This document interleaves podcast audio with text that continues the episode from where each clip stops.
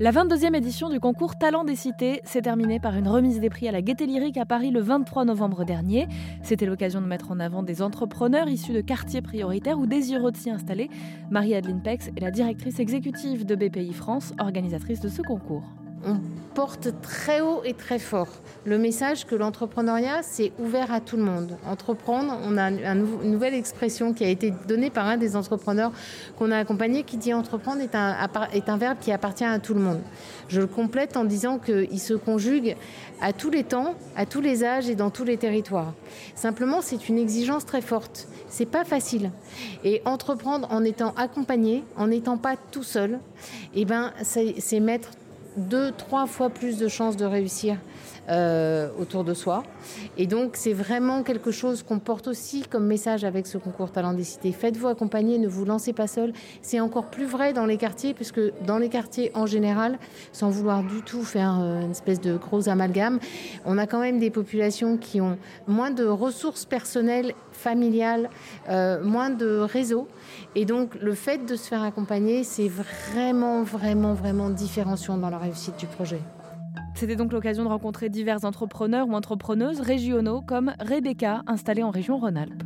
Alors je suis Rebecca Pordopin, je suis la cofondatrice de Moonsi, une solution lyonnaise euh, qui a pour mission d'aider les parents dans leur épanouissement, à prendre du temps pour eux, en leur proposant d'être mis en relation avec des babysitters de confiance et d'avoir aussi une visibilité avec euh, les lieux, événements, euh, activités autour de chez eux.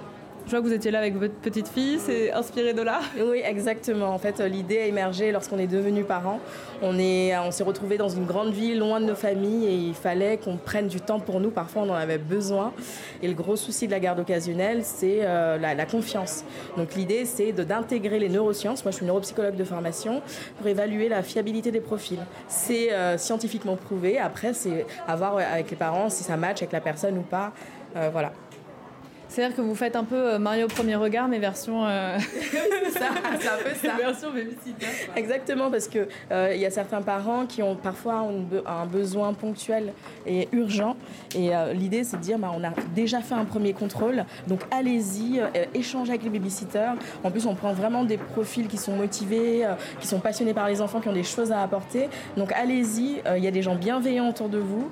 Et on, on espère que voilà, les parents vont pouvoir s'autoriser davantage à sortir. Il y en a qui pourraient vous dire ça fait beaucoup quand même pour faire garder un enfant euh, deux heures. Qu'est-ce que vous leur répondriez?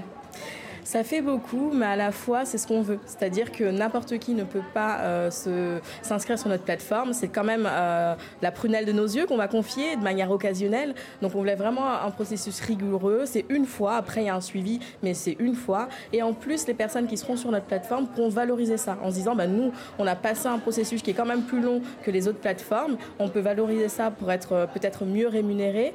Et voilà. Après, euh, je pense que vu que c'est un sujet qui est très particulier, il faut du sérieux et on le fait quoi. Vous proposez un, un service, est-ce que de fait c'est payant?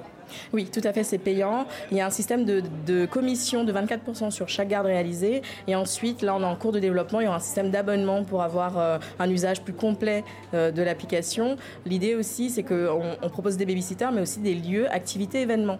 Euh, à terme, les parents pourront réserver une exposition au restaurant et trouver une babysitter de confiance pour s'y rendre.